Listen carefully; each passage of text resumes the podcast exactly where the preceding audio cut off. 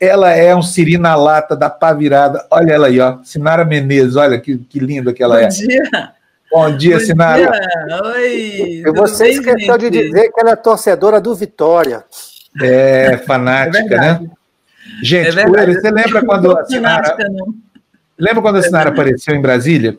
Eu lembro, ela, nossa, quem é que esquece daquilo? Ela fez um reboliço na cabeça da gente assim, ó.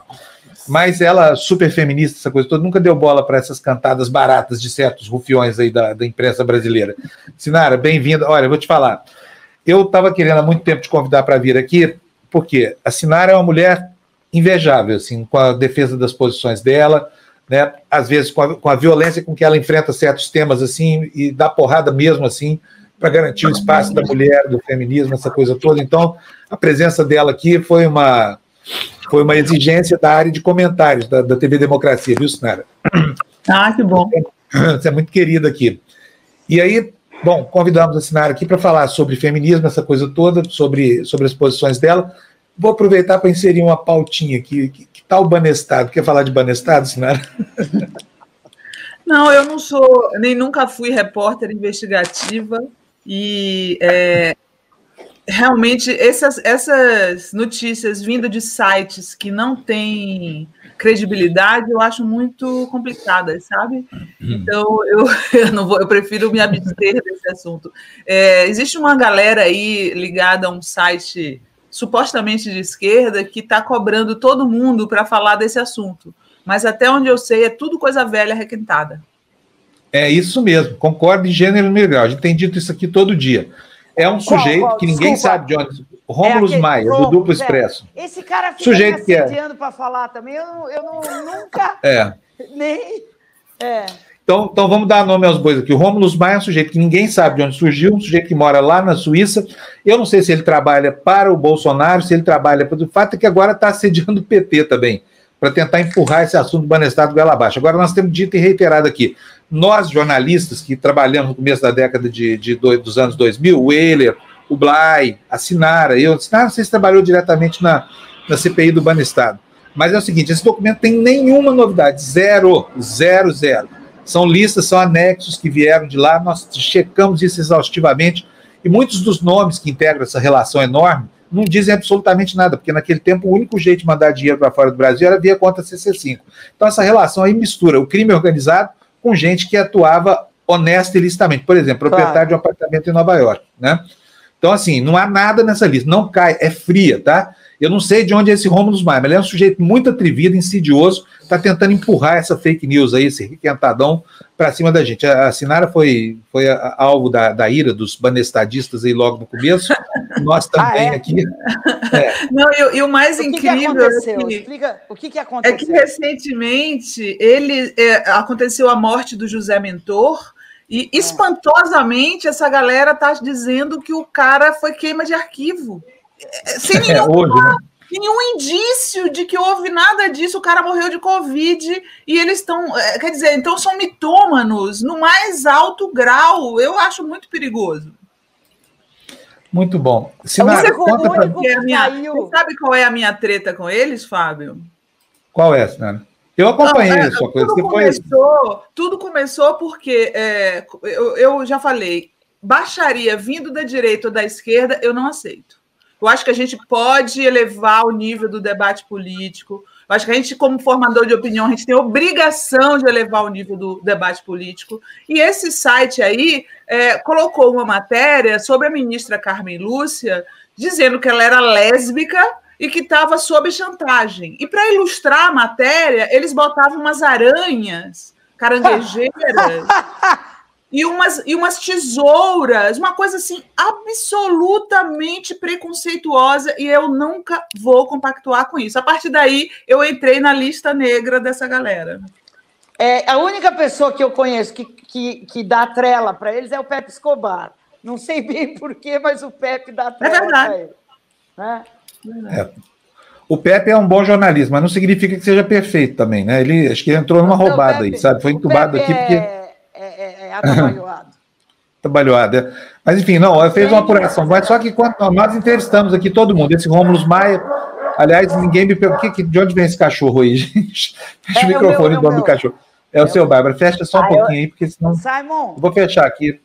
Vou fechar aqui. Não tem problema, não. Cachorro latindo não tem problema. Milcenária, mas nós vivemos um período de coação na- na- nas mídias sociais, né? Porque parece que se a gente não falar de um assunto que alguém está querendo colocar na moda, você é um sujeito reacionário, você é um sujeito contra não sei o quê, essa coisa. Só que essa história do Banestado coloca todo mundo que não é o tal do Romulus Maia do mesmo lado, ou seja, do lado dos corruptos vendidos que não querem tocar num assunto que tem só 20 anos de idade, né?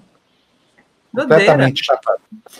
Sinara, É igual a história do PC Siqueira, né? Que veio um movimento enorme dizendo que o rapaz é pedófilo. Uma acusação seríssima. E se for Sério. verdade, todo mundo vai ficar contra ele. Agora, você não pode se comportar como juiz e como policial nas redes sociais e condenar uma pessoa por um assunto tão grave sem que haja provas disso. Tem que a polícia apurar, tem que a justiça apurar. E as pessoas cobravam: ah, você não vai falar do pedófilo? Não, eu não vou falar porque não existe evidência. Quem tem que para falar é a justiça e a polícia, não eu. Agora, Não, nós já- ontem, on- on- ontem, a Carla Zambelli, ou antes de ontem, falou que eh, já levou para a PGR ah, indícios de que o Felipe Neto é, é pedófilo. Ela, eles falam, eles soltam uma coisa dessas como se fosse eh, eh, absolutamente verdade. Depois ninguém mais fala nada, não é verdade, mas ficou aquela coisa, ficou aquela mancha. Né? Exato. Então, É. é. Ô, ô, Sinara, é bom, eu vou rodar aqui, depois eu pergunto, vai, pode ir com você aí, vai, vamos lá. É, Sinara, você teria dito dias atrás à, à TV 247, 247, que o Bolsonaro ocupa hoje o espaço que foi do PSDB no passado, centro-direita, etc. E eh, disse também, falou, comentou também da intenção do Flávio Dino em criar um MDB de esquerda. Eu queria que você comentasse os dois assuntos. Realmente você acha que Jair Bolsonaro ocupa o espaço de centro-direita hoje? Em termos de votos. Em termos de votos, eu, eu não falo isso com. é, como, é, como é que se diz? Comemorando, não. Eu falo isso lamentando, porque é, existe a ilusão por parte de setores da mídia ligados ao PSDB, como a Globo, ou quase todos, né, da mídia comercial são ligados ao PSDB, de que um candidato de centro vai é, roubar os votos do Bolsonaro. Eu tenho dúvidas quanto a isso, porque tem muita gente desse espectro do PSDB que é mais interessada no neoliberalismo que está plenamente satisfeita com a política econômica do governo Bolsonaro. Isso é inegável. Afinal, o PSDB votou em todos os projetos da política econômica de Guedes. Então, não, eu não vejo insatisfação desse grupo mais é, liberal na economia e, e liberal nos costumes com a política econômica do governo. Nesse aspecto, eu acho que o Bolsonaro rouba muitos votos do PSDB e isso ficou comprovado na última eleição, quando o Alckmin só teve 4% dos votos. Né? Então, é, eu acho que se desenha novamente. Eu até te digo, Milton, que eu tenho saudade do Fla-Flu entre o PSDB e o PT, sabia? Oh. Eu tenho saudade. Eu também, eu também. Porque era uma disputa política. Não era uma disputa onde um lado diz que quer o AI-5 de novo. Uhum. É, Um Tem tinha um projeto que era mais pró-mercado e o outro tinha um projeto que era menos pró-mercado. Mas não era essa a discussão. Ah, somos a favor da tortura, um lado dizendo que é a favor da tortura. Infelizmente, as coisas se conduziram para que o, o, a- o centro, na verdade, é o que está em crise, não a direita ou a esquerda. mas você sabe E o que que eu. disse é, o Flávio Dino sobre o, o, o MDB de esquerda? O- ah, sim? Flávio Dino com. ah, isso, é- eu acho que esse termo MDB de esquerda foi mais a, a reportagem que colocou. Não, não acho que tenha vindo do próprio Dino, né? Mas O eu partido acho que qualquer frente, qualquer frente de esquerda contra Bolsonaro, eu acho que é bem-vinda, na minha opinião, tá? Eu acho que a articulação do Dino é boa, eu acho o Dino um excelente candidato para 2022, é, mas eu não acho possível que é, esses setores que estão satisfeitos com a política econômica de Bolsonaro se juntem numa frente com quem não está satisfeito e que acha que isso destrói o direito dos trabalhadores. Eu acho que é esse o discurso que o Lula tem tem feito, né? Que me parece que eu concordo com o Lula quando ele diz que parece que eles querem domesticar Bolsonaro e não tirar Bolsonaro. É, posso, posso só dar um pitaco? É, eu perguntei para um amigo meu que é, é digamos assim, é, atuante, é, é, empresário bastante atuante e, e poderoso, eu perguntei, escuta, como é que vocês justificam para vocês mesmos é, vocês abrirem mão dessa da, da, da, da, coisa ética, da coisa moral, em nome dessa política econômica que também nem é a que vocês. E aí ele, ele pensou um pouco, ele falou, Bárbara, nós somos homens de negócio. E homens de negócio pensam assim, para nós, o que você está falando, isso tudo que você sempre fala, passa muito atrás. Então, não tem nem, sabe, não tem argumentação. Eles são homens de negócios. Eles acham que isso aí é. E, e, eles acham como se o Lula não tivesse sido um homem de negócio. Como se o Lula não tivesse. Ah, a Dilma pode ser que menos, ela foi pega num, num turbilhão ali, já tinha tido o mensalão, já estava aquela caça às bruxas, e a elite achando que ela ia fazer a lei das grandes heranças. Então tinha toda uma uma, uma coisa contra ela, mas não, e a economia estava indo muito mal, mas é, o Lula foi muito, muito generoso. Ele não foi exatamente o governo comunista, né?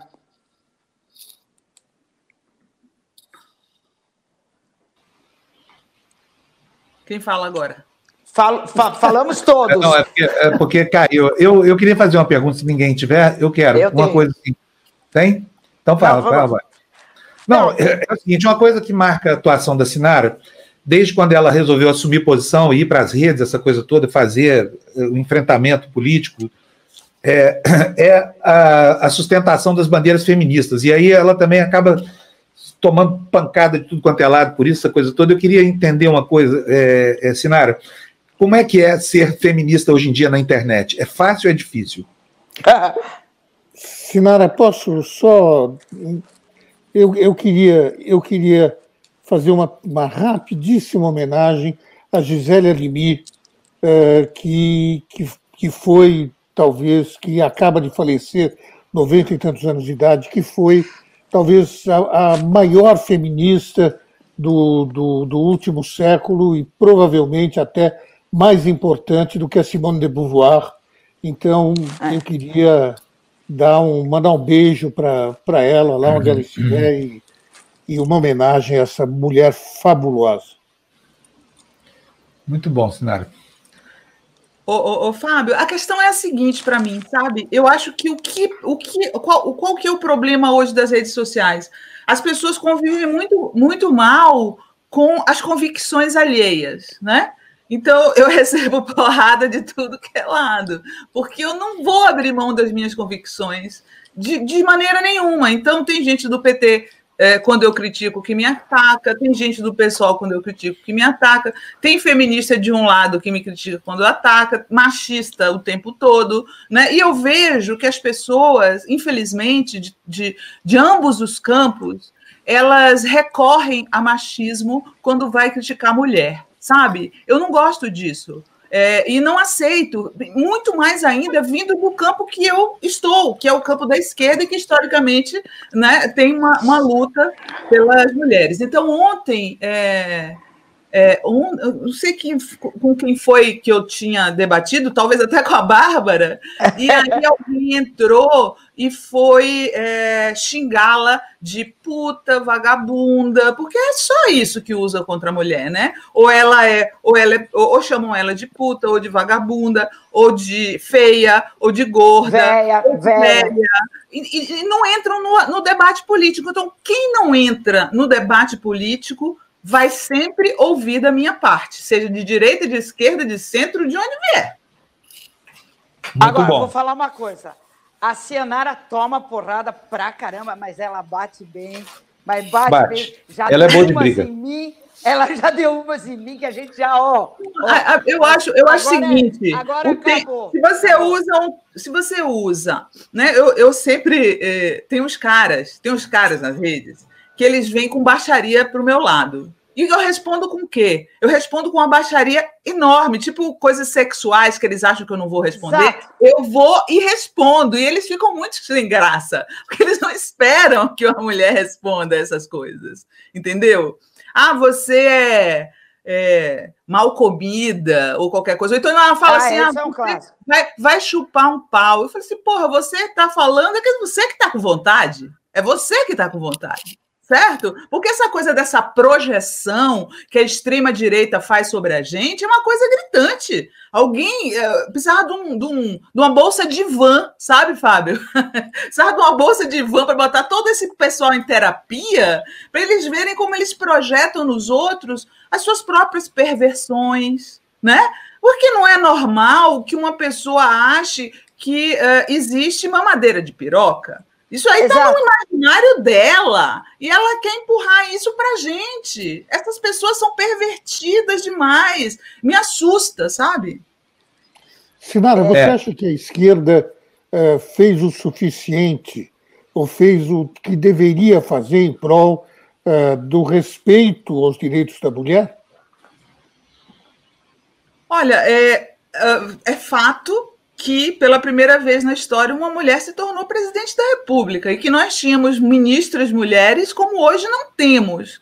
Mas, obviamente, que não fez tudo, né? E, e, e, poderia ter feito muito mais. A nossa crítica em relação aos governos petistas é justamente que ele poderia ter feito mais, deveria ter avançado mais, né? Em vários aspectos. Por exemplo, Milton, a, conscientização política da juventude. Eu acho que a gente, é, o PT é acusado de doutrinar e não sei o quê. E se tivesse feito isso, talvez a gente não tivesse na situação em que a gente encontra de absoluta ignorância, onde as pessoas repetem coisas que o energúmeno mor da nação fala.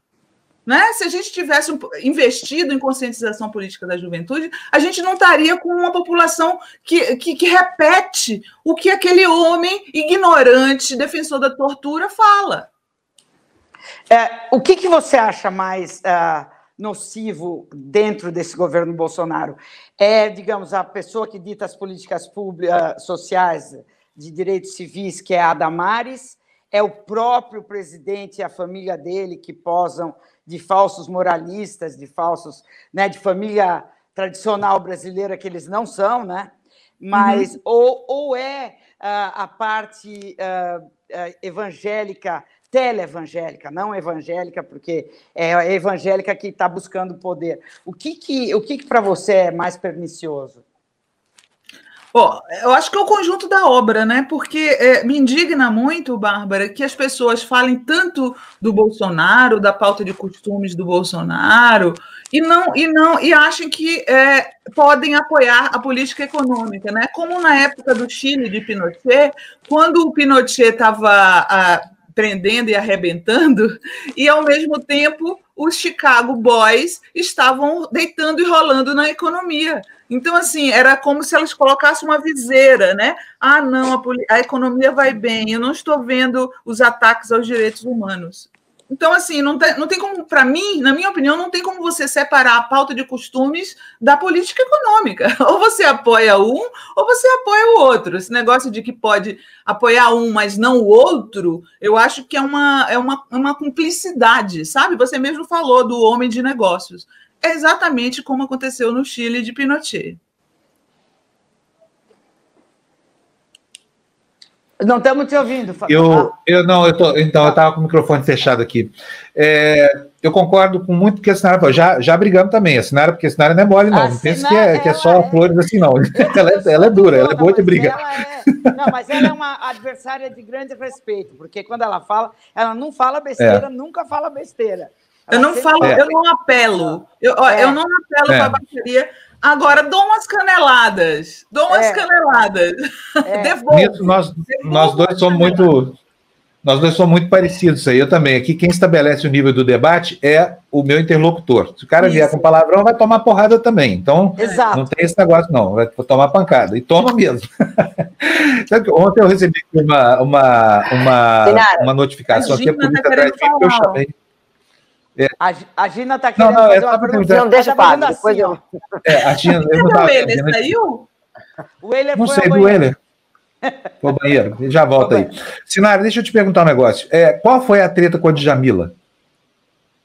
Cara, olha só, é, eu vou dizer uma coisa para você. É, é, existe essa discussão sobre o lugar de fala.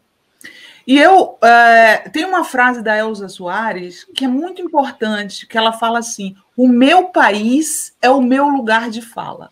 Então, a Djamila Ribeiro, infelizmente, quer importar para o Brasil uma tese de colorismo, que é uh, uma gradação da, da, do racismo, que, que, em minha opinião, é nefasta para o Brasil que nós somos um país mestiço. E nós tivemos a prova esta semana.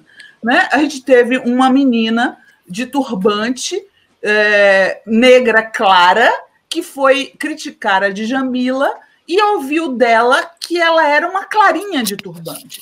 Esse negócio de tirar os pardos da luta racial, é, dizendo que eles não são negros o suficiente, a coisa que cabe nos Estados Unidos, que não é um país, que não são um país mestiço como o nosso, eu acho nefasto aqui no Brasil e, e burro, porque se você a, é, a, a, aceita o pardo como negro, aumenta o espectro das pessoas que vão lutar contra o, racismo. Então, esse tipo de noção, na minha, minha opinião, não cabe no Brasil. Eles falam que eu não posso falar porque eu não sou negra, mas como brasileira, eu tenho lugar de fala sim. E trazer, esse, importar esse conceito para o Brasil é nefasto para o nosso país. Então, é, já existe um movimento contrário a esse, essa importação do, do colorismo vindo das, dos próprios negros claros. É maravilhoso isso, em minha opinião. E aí, o que aconteceu? É, a gente estava tendo essa discussão no Facebook e a Djamila Ribeiro começou a falar assim: você, eu sou linda, você está é, tá desrespeitando a minha beleza, uma coisa assim bizarra. Aí eu falei, não acho você bonita. E aí pronto, aí ficou puta. E eu vi, e, eu, e essa, esse pessoal começou a dizer que eu era racista porque eu tinha dito isso para ela, obviamente, uma resposta à provocação dela, né? Dizendo que ela era bela, uma viagem maluca. Então, assim, eu, eu sempre irei me posicionar contra a importação da luta racial dos Estados Unidos para o Brasil. Porque nós não somos um país semelhante. Sabe quantos por cento da população dos Estados Unidos se assumem como é, mestiças? Vocês sabem? 2,5%. É, 14, é, achei que fosse 14.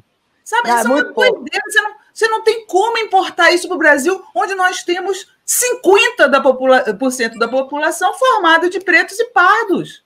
Não, e você, você excluir, você excluir e abandonar metade das pessoas do, do barco, é, políticas têm que ser inclusivas. É não claro! Então, é. essa briga eu sempre vou ter. E eu fico é. feliz de que, que não sou eu que não tenho né, lugar de fala, como dizem, que está comprando agora essa briga com a Djamila Ribeiro.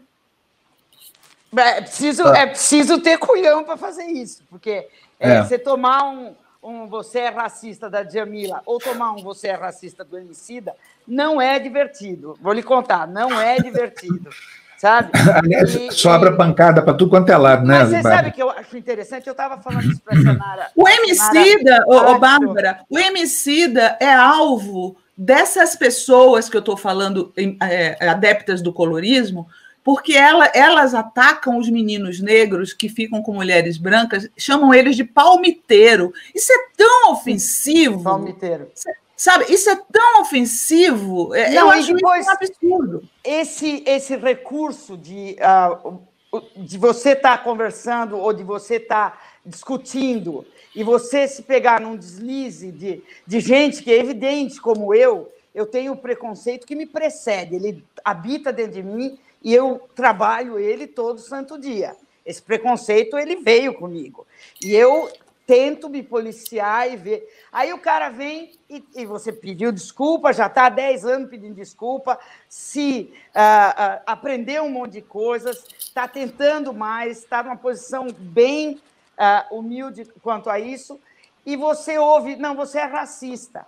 Então, se todo mundo é racista, se a Sinara é racista, se eu sou racista, então todo mundo é. E se todo mundo é racista, ninguém é. Porque então, então se todo mundo é racista, o que a gente vai fazer? Então, eu acho que tem que ter uma política um pouco mais educativa, um pouco mais didática, e não de tamanho confronto, porque a gente já tem um país super polarizado.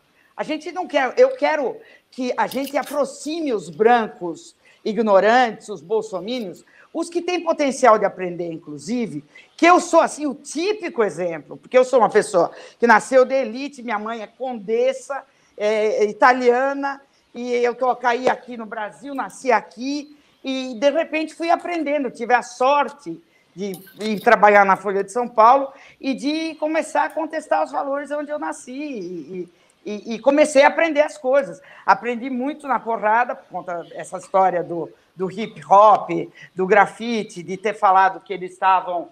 É, que dessa, dessa é, informação que eu recebi do, do PCC, com uh, o pessoal do rap que traficava, etc, etc, etc. Tudo isso eu aprendi na porrada. Então, é, as pessoas aprendem, as pessoas querem fazer as coisas certas, geralmente. Então, não, não, esse antagonismo de, de continuar insistindo que é, eu tenho essa opinião e eu quero que você tenha essa opinião, não, vamos, vamos conversar, caramba. Ontem eu liguei para o Emicida, é, só pude falar com o irmão, porque o príncipe da Wakanda, o príncipe Wakanda não fala com, com velhas é, decadentes. E, é, eu, para com isso, Bárbara. Que né? coisa, que mais. Que, como mas, pedófilo, que... eugenista, caceta. É, não fala. E daí o cara falou assim que eu não, ele não ia falar comigo porque eu sou racista. Então, o que, que eu posso dizer? Entendeu? Não quis falar. Então, não, se não, não quer dialogar, então não sei o que fazer. Pronto que o que não tem remédio, o remediado está. Aí, quando, quando não tem conversa, é muito difícil questionar a posição do outro, porque aí não tem o que falar, não tem Mas como, né? chateadérrima, chateadérrima, porque eu faço questão, eu tinha um monte de coisa para explicar, um monte de coisa para para querer que ele ouvisse da minha parte e para querer aprender. Eu não estou aqui para ter razão, estou aqui para aprender. O, o assinado tinha perguntado. Onde... O, o, o Euler, a Gina e o Euler. O Euler tá, senti uma falta do Euler aqui. A Gina estava lá abanando a mão e não falou nada. Gina, pode falar nada. você agora. Bom, bom vamos lá.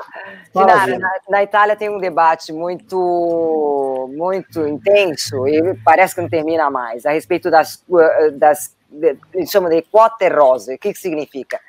É, cotas para mulheres, seja no, nas empresas, ou seja, uma certa obrigatoriedade de ter né, dentro do quadro de uma empresa uma porcentagem é, de mulheres, né, para que elas não fiquem, é, é, não seja discriminadas, uma série de coisas. O debate é porque muitas vezes não, não, significa que só porque é uma mulher que ocupa aquele cargo que, se, que seja o sinônimo de competência, né? O, os valores são outros, etc. Eu gostaria de saber o que, que você pensa disso, se, se, se seria o caso de ter uma obrigatoriedade de contratação nos quadros da, das empresas e até mesmo no governo né, uh, de mulheres? Olha, eu acho que as políticas de ação afirmativa, Gina, elas demonstraram que tem que, tem que sucesso, que elas são bem-sucedidas, sabe? Eu acho que elas devem ser estimuladas. Mas a questão é, mais forte, eu acho, dentro da questão da mulher no mercado de trabalho, é muito mais a, a disparidade salarial, né? Quando a gente vê os estudos da ONU, o que mais chama a atenção é a disparidade salarial. Eu, eu fui colega do ele, do, do Fábio, né, aqui em Brasília, e eu tenho certeza que eles sabem que eles, como homens, ganhavam mais do que as ah, mulheres. Isso não é verdade, isso não é verdade. Ganhavam mais do que as mulheres. Você não, ganha, você não ganhava mais que as mulheres igual, na Isto É? Igual, na Isto É. Em todas as redações que eu participei... Não estamos te ouvindo. Ah, como não está me ouvindo? Estou tá ouvindo. Está ouvindo agora? Sim. Está ouvindo, está ouvindo. A Bárbara não está? Espera aí, Bárbara, vamos resolver Todas isso aqui. Todas as redações que eu trabalhei, a Bárbara não me dá eu ganhava ouvido. menos. Ah, não, deixa eu te falar. É, deixa eu te falar. Eu acho que é, é, a, o, o, arquétipo é esse mesmo, o modelo é esse mesmo. Ele é perverso, ele é injusto e ele é preconceituoso. Mas eu não vivenciei isso, não. Acho que talvez tivesse tido sorte. Onde eu trabalhei, é, o critério nunca foi é, o sexo, foi a, a, capacidade. Você, obviamente, em tudo quanto é redação, você tinha escalas, é, escalas de profissionais. Você tinha editor 1, 2, sênior, A, B, C, enfim, cada um tem a, a sua catalogação. É, mas, assim, citando os exemplos que você falou, por exemplo, é, e a propósito do que a gente falou muito no começo do programa sobre banestado. Eu, do lado da Sônia Filgueiras, uma mulher, e do lado do Amauri, que a gente fez muita matéria sobre o Banestado e realmente eu confirmo essa, essa impressão de vocês, essa, essa, esse axioma aí de que não tem nada novo no que está sendo colocado hoje. Pouca gente mexeu nesses arquivos naquela época, mais do que eu, a Mauri e a Sônia. A CPI não tinha essa base de dados da CC5, nós tínhamos, exploramos. É porque era vazada, né, William?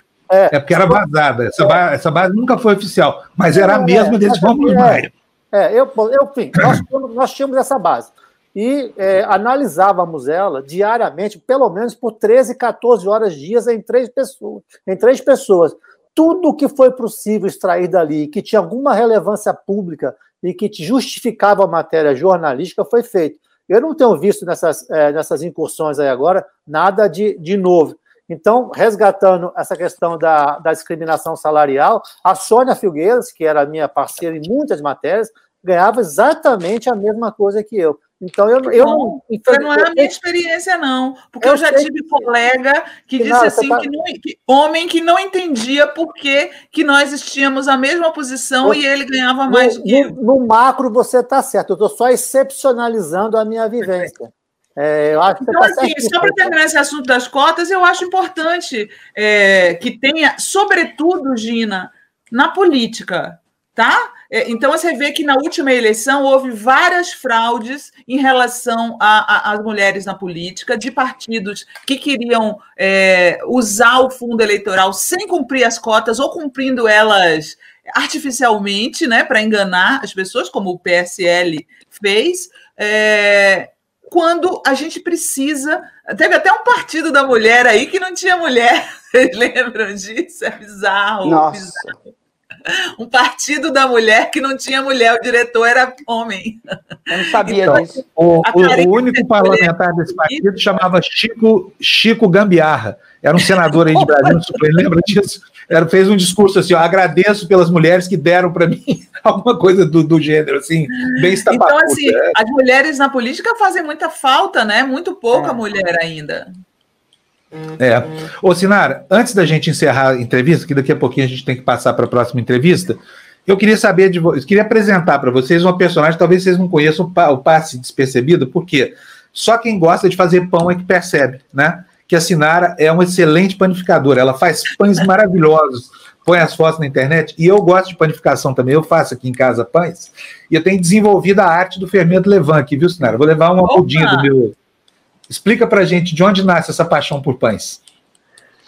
Menino, é, é uma coisa muito louca a vida, né? Porque uh, a gente a gente tem uma essência e que uh, com o curso da vida a gente vai se perdendo dessa essência. Né? Tem uma frase do Nietzsche que diz que uh, o que você mais tem que perseguir na vida é se tornar quem você é.